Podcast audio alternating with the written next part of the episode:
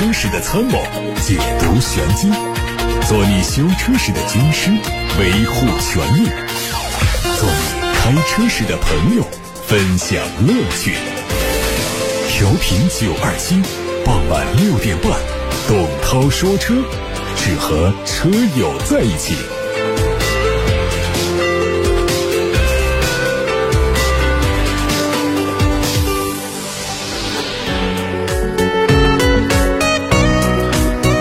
大家在下班的路上听我说车。首先关注汽车资讯，曾经的造车新势力威马最近是深陷降薪、裁员、债务缠身等负面漩涡。有媒体报道说，因为威马拖欠员工工资，上个星期已经有大量员工在湖北黄冈的工厂拉横幅讨薪。二月二十四号，威马汽车内部发布沟通信，说各部门根据业务安排确定先行复工复产人员名单以及实际工作安排，其余人员安排无薪休假。此举被内部员工质疑为变相裁员。就在本周一，威马汽车黄冈工厂的负责人向媒体反馈，对公司近期的内部情况不了解，关于沟通信的人员安排以及社保缴纳问题不便透露。同时，黄冈市人社局所属单位劳动保障监察局工作人员表示，正在受理威马员工的维权事宜。目前，市劳动保障监察局和市人社部门已经成立了专班介入此事。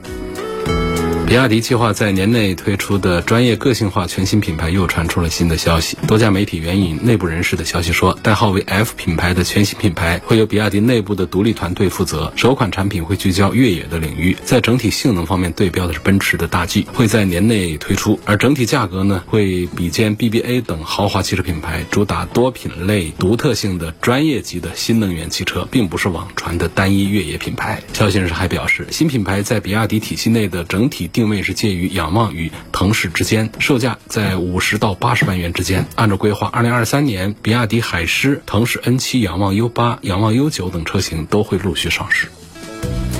蔚来汽车 CEO 李斌在合肥举办的未来电池合作伙伴论坛上宣布，未来电池基地一期工程正式开工建设。据此前报道，未来计划在首家电池工厂生产类似特斯拉四六八零电池的大型圆柱形电池，年产能会达到四十 G 瓦时，能够为大约四十万辆长续航版本车型提供动力。按照规划，未来汽车除了自己研发电池之外呢，还会继续从外部采购动力电池，确保供应链安全和竞争的优势。截止到目前，未来最大的电池供应商还是宁。的时代引进的供应商包括了中航锂电、北京蔚蓝新能源、江苏正力新能源。据了解，未来的电池团队目前已经达到了千人以上的规模。继宝马官方发布新款 X5 海外版的官图之后呢，新款国产宝马 X5 的路试照片也被曝光。路试车主要对车头车尾做了伪装，预计前脸会和海外版保持一致，前大灯组会变得更加细长，而保险杠呢会采用全新的造型，并且可以选装可以发光的进气格栅。车尾主要对尾灯组的内部做了一些调整，采用了更加立体的全新造型的灯腔。内饰估计也会移植海外版的布局，用一体式的曲面屏和电子波动式的换挡机构。引进的 iDrive 八车。机系统的功能性也会进一步增强。宝马 X 五的老对手奔驰 GLE 也在前不久完成了中期改款，这两位豪华 SUV 又将会棋逢对手。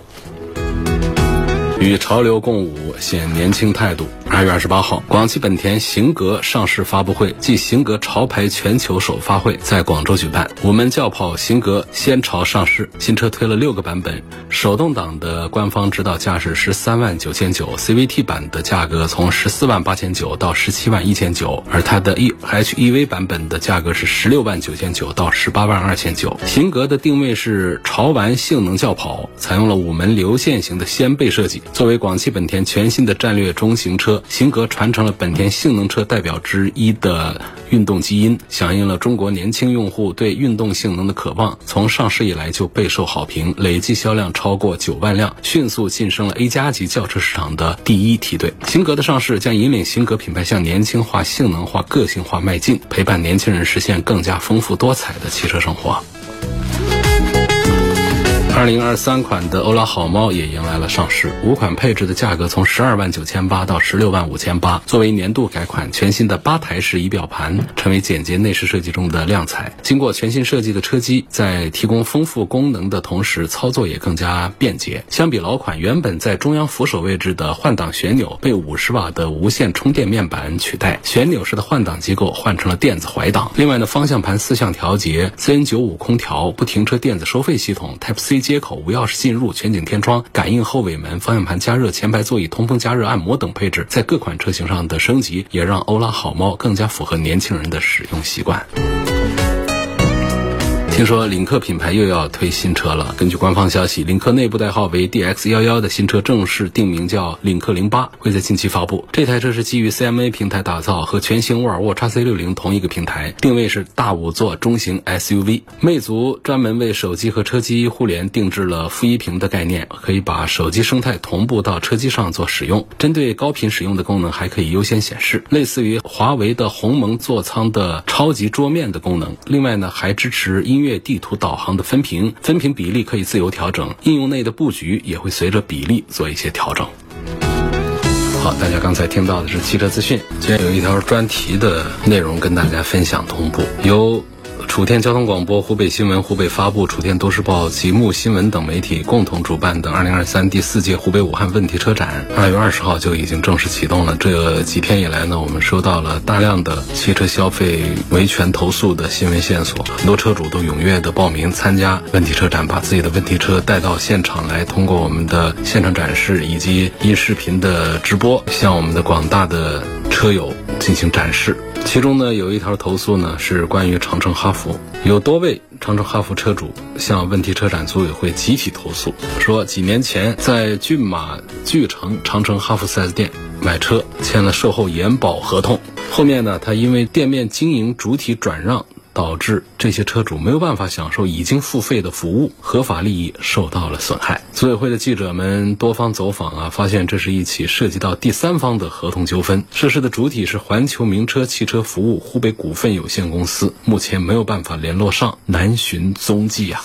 在武汉市新洲区工作的韩女士，二零一八年在骏马巨城长城哈弗 4S 店买了一辆哈弗 H2，并且在销售经理的推荐下，跟一家名为环球名车的公司签订了售后延保服务，花费九千六百元。二零二二年底，韩女士去这家店做大保养，被告知因为和环球名车解除合作，以前的服务无法进行。二零一九年在骏马巨城长城哈弗 4S 店买哈弗 H5 的吴先生。同样呢，是在销售经理的推荐下买了售后延保服务，分期支付，总共花了九千六。合同方是环球名车，合同期限五年。记者在吴先生提供的合同上看到啊，内容包括两年车险、一年延长质保、五次车辆保养、三次补油漆以及其他优惠。吴先生说，目前还剩下包括价值三千多元的极致大保养等项目没有做。前面说的新州的韩女士告诉记者，她了解到目前湖北省有相同遭遇的车主大概还有四五十人。记者被拉进了韩女士所在的车主群，群里总共有四十二个人，都是涉事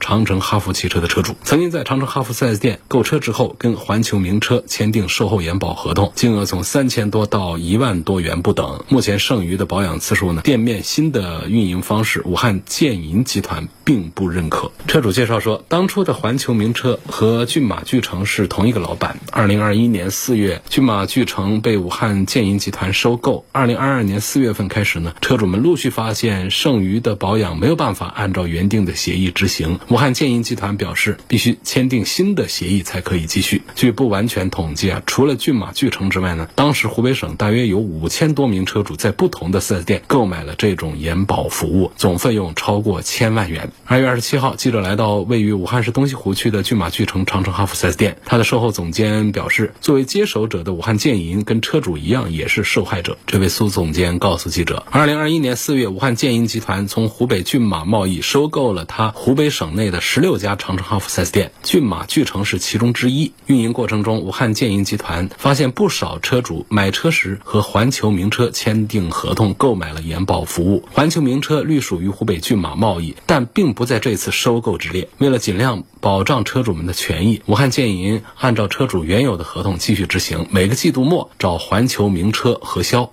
这种模式执行了近一年之后，二零二二年四月，武汉建银试图找环球名车核销一月份到三月份的售后费用，发现环球名车一再搪塞，对接人也并不回应。武汉建银集团专门负责处理和湖北骏马贸易相关事宜的周先生表示，收购完成之后，双方除了有关环球名车的售后延保服务之外呢，还存在着其他的一些争议。二零二二年上半年，双方都分别起诉了对方，最后又撤诉和解，签订了补充协议。其中的第九条明确，当初车主和环球名车签订的售后延保合同费用由湖北骏马贸易负责。不过在实际解决过程中，周先生表示，将车主售后明细等资料发给湖北骏马贸易对接人后，总是没有回应，费用问题也是无从谈起。在环球名车停止支付售后费用之后，武汉建银集团收购的十六家长城哈弗 4S 店也停止了为相关车主们提供合同上的后续服务的行为。苏总监表示，武汉建银也拿出了多套解决方案，有的是每年在 4S 店买保险就可以延续，比如说吴先生、韩女士还有保养没有做的，必须折算成对应金额的代金券之后执行。不过代金券只能按照实际消费的百分之五十做抵扣。同时，他还表示，车主可以用券来换电瓶、换轮胎，消费用途比之前和环球名车签订的合同更加广泛。苏总监介绍说，骏马巨城长城哈弗 4S 店涉及此事的车主大概有一千多位，有的合同此前已经履行完毕，有的车已经转卖，大多数都接受了新的解决方案。周先生向记者出示的一份汉阳法院的判决书显示，二零二二年有一位姓张的车主把骏马巨城和骏马众诚告上了法院，要求两家公司共同承担退还保费、质保服务。最后，法院认为原告是和环球名车有服务合同关系的，骏马巨城、骏马众诚都是代为履行，因此驳回了原告的诉讼请求，并且判决环球名车为原告支付保险费三百七十四，并且提供截止到二零二三年五月的售后服务。为了核实武汉建银集团方面的说法，二月二十七号，记者根据他提供的信息来到环球名车所在的武汉泛海国际 SOHO 的办公地点，在写字楼的名牌上看到了骏马集团玉福年湖北电子商务有限公司。来到办公室之后呢，发现大门紧锁，人去楼空，反复敲门无人应答。透过玻璃，公司前台上面写的一些标签字迹清晰可见。三月二号，记者来到湖北骏马贸易及环球名车位于武汉市中北路龙源大厦的注册地址，大厦一楼名牌上显示的湖北骏马集团位于七楼。从七楼电梯出来之后呢，迎面的墙面上有骏马集团的印记。楼层某公司前台告诉记者，隔壁没有明显招牌的办公室就是环球名车的办公地点。记者走进办公室，表明记者身份，工作人员表示这里不是湖北骏马贸易和环球名车的。办公所在地，然后记者拨打湖北骏马贸易负责人的手机，始终无人接听。随后联系了一位环球汽车的工作人员，但是该人员表示已经离职，不清楚情况。韩女士表示，二零一八年购买售后延保服务的时候啊，自己也非常犹豫，但当时朋友给她说，这么大的店呢不会跑了。四年之后，她担心的事情还是发生了，当初的合同方已经很难联系上。武汉市律师协会交通物流专业委员会主任吴鹏飞律师在接受记者采访时表示，从法律层面来看。车主和环球名车签订合同，履行合同义务一方就是环球名车。武汉建银没有义务代环球名车履行。他建议车主可以起诉环球名车，或者和武汉建银协商解决。同时，吴鹏飞律师提醒消费者，在购买商品和服务的时候，尽量选择有资质、有实力的商家签订合同。如果是和第三方签订履约期限过长的合同，消费者要考虑市场风险等因素，谨慎选择。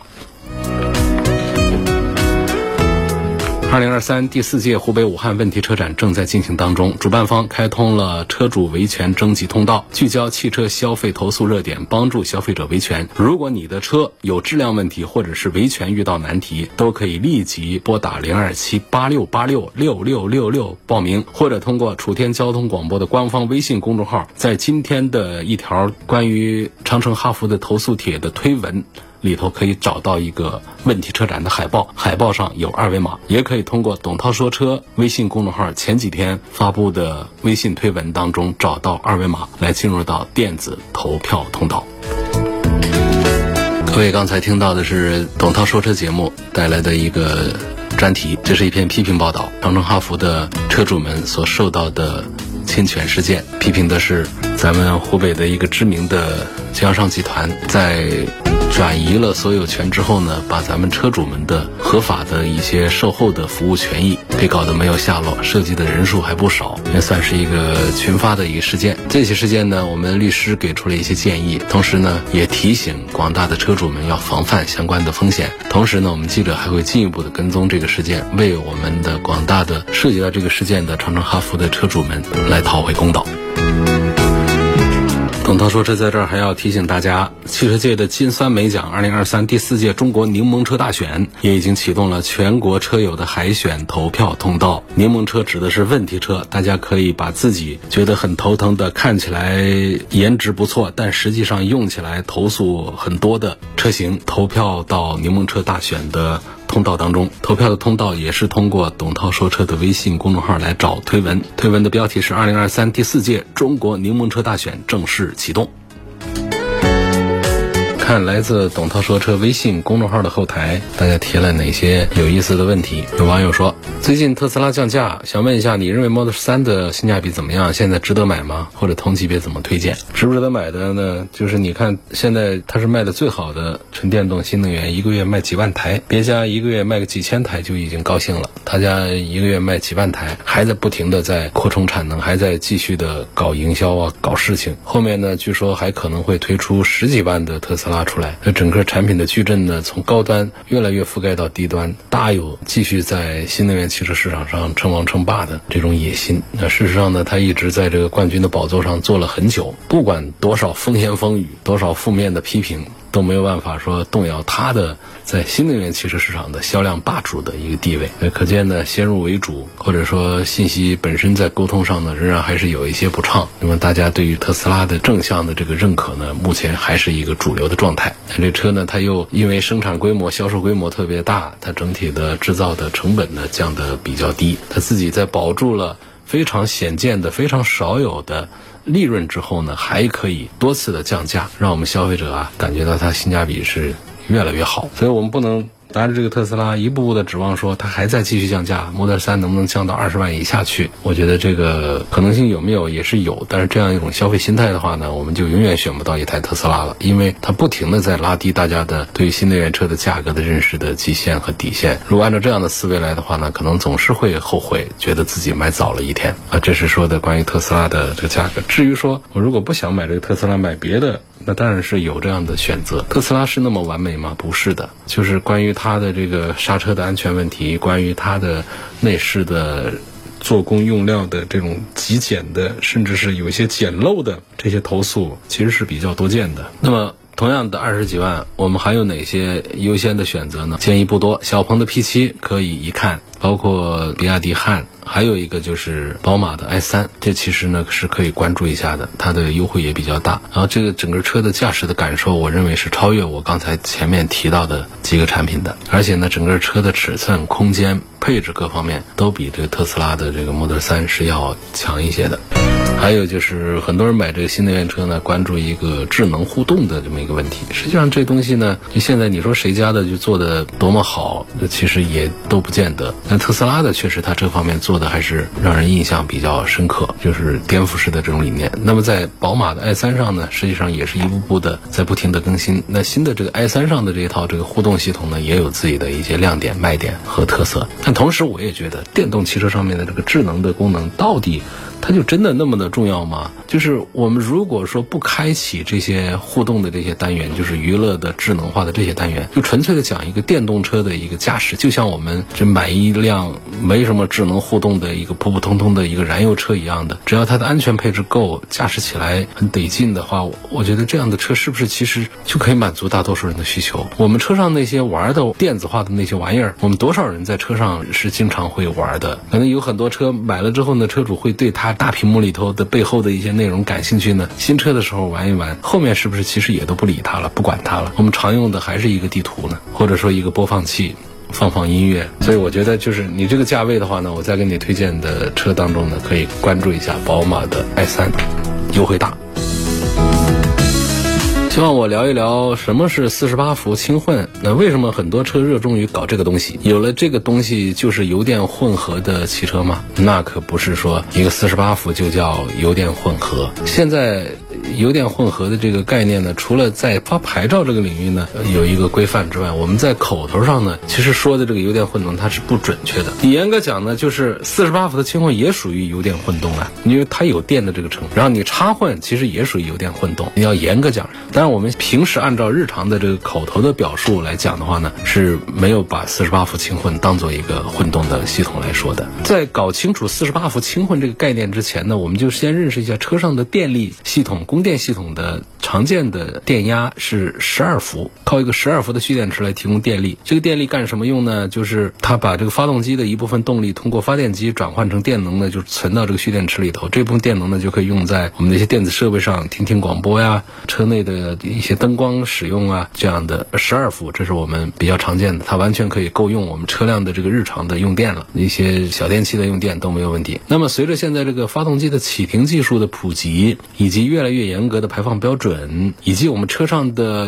用电器是越来越多，比方说彩电都已经搬到车上去了，十二伏呢，它就变得有一些心有余而力不足。这时候呢，就有这个四十八伏电池的应用的这么一个需求就来了。那么这个四十八伏呢，其实也没有替代传统的十二伏，就是。现在大多数车型就是原来十二伏的电池的基础上又加了一套四十八伏的轻混系统，那么它其实就是外加了一台电动机和转换机来配合，所以它这个搭载四十八伏轻混的车，它不仅可以跟以前一样有更高的电压来带动车里更大的、更多的电气设备，它还可以辅助车辆启动行驶。传统的十二伏基本是靠发动机来带动这个车辆的启动的，它消耗比较大，对电瓶的损伤也比较大。而四十八伏的电池上了之后呢，它对于启动这个汽车来说，呢，它就是有很好的改善，然后在起步刹车的时候呢，车辆本身也会有更大能量的动能的回收。那储存好的电量呢，用于再启动。发动机和用于其他设备使用。当我们车辆需要点火的时候，蓄电池电量就会给启停电机，启停电机再带动发动机启动，就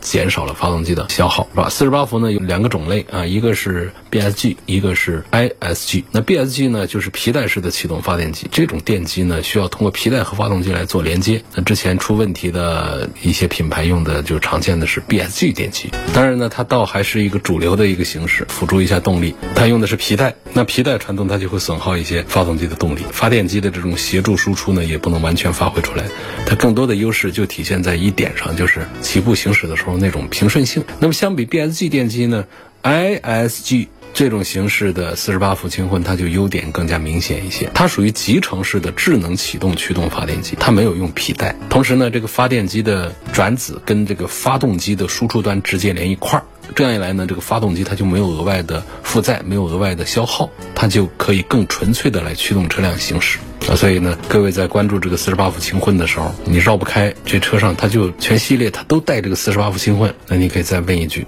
哎，你这属于是 BSG 的还是 ISG 的？是 ISG 的是要好一点的，BSG 的故障率还挺高的。说这东西呢，它要比非四十八伏的要贵一点，整个车价它就要贵个两万块钱以上。然后说呢，它也不能跟你省油，它还爱坏。那电瓶换一个得多少钱？所以如果绕不开，那就只好接受。但是你千万不要觉得这是一个轻混，我就冲着这四十八伏找着买，这就我不赞成了。那么这个四十八伏轻混呢，它跟我们平时所熟悉的这个混合动力、油电混动，什么本田的、丰田的混合动力，它是没有关系的。它就是说白了，是一个介于发动机自动启停和混动之间的这么一个产物，就是车企为了应对排放标准做出的妥协。就尤其是涡轮增压车。型多数都配一个四十八伏的轻混了，现在当然低端的产品肯定都不是说这样子，多数都配备，而中高端的产品多数都在配备着四十八伏的轻混。那么前面说的丰田、本田的这个日系的他们油电混合动力呢，这种理念就日系车它的理念是混动，所以呢他们车上呢很少用四十八伏的轻混系统。然后呢四十八伏呢它不属于油电混动，所以不属于新能源。它就不能上新能源的绿牌，这件事情大家要搞清楚。就好多人没搞清楚四十八伏轻混之前，看了轻混就以为可以上绿牌，那它不是的。四十八伏轻混车型归类是归到 HEV 车型当中的，国内是只有 PHEV 和 EV 车型，就是插混和纯电是可以上绿牌的。你包括本田的。不插电的混合动力，它已经有纯电低速行驶、纯电起步的能力了，但是它仍然不属于是 PHEV，所以它也不可以上绿牌。所以这个四十八伏的轻混车型，它是只能上蓝牌。最后要说一下优缺点啊，四十八伏的轻混系统，它属于是集成式的，它不仅可以参与动力输出，还可以启动车辆，甚至可以带空调。好处就是可以减少发动机的一部分的负载，辅助发动机。缺点同样明显，就尤其是 BSG。这种形式的电机，它没有给发动机带来多少减负的作用，而 ISG 电机呢，它虽然说可以给发动机减负，但是这种高度集成的元件呢，不仅设计复杂，后期的维修成本也比较高，同时也增加了故障率的风险。所以总体上来看的话呢，这四十八伏的轻混系统呢，遇到了咱们就接受它，但是不用追求这个四十八伏的轻混，它就是一个过渡的产品，它并不可以和真正的混合动力相提并论。在一些搭载发动机启停的车型上呢，四十八伏的轻混呢有一点好处，它解决频繁启动对蓄电池造成的冲击。呃，就算是夏天短时间熄火，四十八伏轻混也可以维持车内空调运行。但是这些结合到我们消费者的身上，感受就是跟普通的燃油车行驶没有多少区别。很多个人在意的油耗也没有明显区别，但是在价格方面呢，你要是在意的话呢，就能看到区别。它比普通车型贵个两万块钱，那是很平常的，因为它加了电机，还加了更大的电池啊，这些成本那算下来都是钱的。还有就是后期的维修成本也会增加。那对于四十八伏轻混，我们不要把它看得多么神，这就是车企在不使用混动，既能控制成本，也能达到国家的排放标准的这么一套东西。今天节目的上半场，我们说到了关于长城哈弗车主的集体投诉之后呢，有位叫心烦的网友给我留言，他说：“涛哥你好，我也是骏马智诚买的售后，我买的较早，合同是跟骏马智诚签的，不是跟环球名车签的，这样他们都不认账。去年他们逼着我重签合同，不签就不给做保养，太气人了。你给评价里，你已经很幸运了，他还逼着你重签合同，你后面的没有消费完的延保服务还可以继续享受他的延保服务，这已经是非常的幸运了。这个还评什么理呢？你相对于我们现在接到的几十个投诉来说的话，人家那都是投诉无门了，简直是因为。找那个合同上的主体，那主体人去楼空，联系不上了，你怎么办？那四 S 店已经卖给了武汉建银，但是呢，签延保服务的法人主体没有卖给武汉建银，所以它仍然还是有效。武汉建银可以不管这个事儿了。签合同的这个主体单位它消失了，联系不上了，我们车主们也不是一个两个呀，几十个，这事儿还挺大的啊。今天节目就到这儿结束了，感谢大家收听和参与。错过收听的，欢迎通过董涛说车的全媒体平台找到往期节目的重播音频。董涛说车全媒体平台广泛的入驻在微信公众号、微博、蜻蜓、喜马拉雅、九头鸟车架号、易车号、微信小程序梧桐车话以及抖音等等平台上。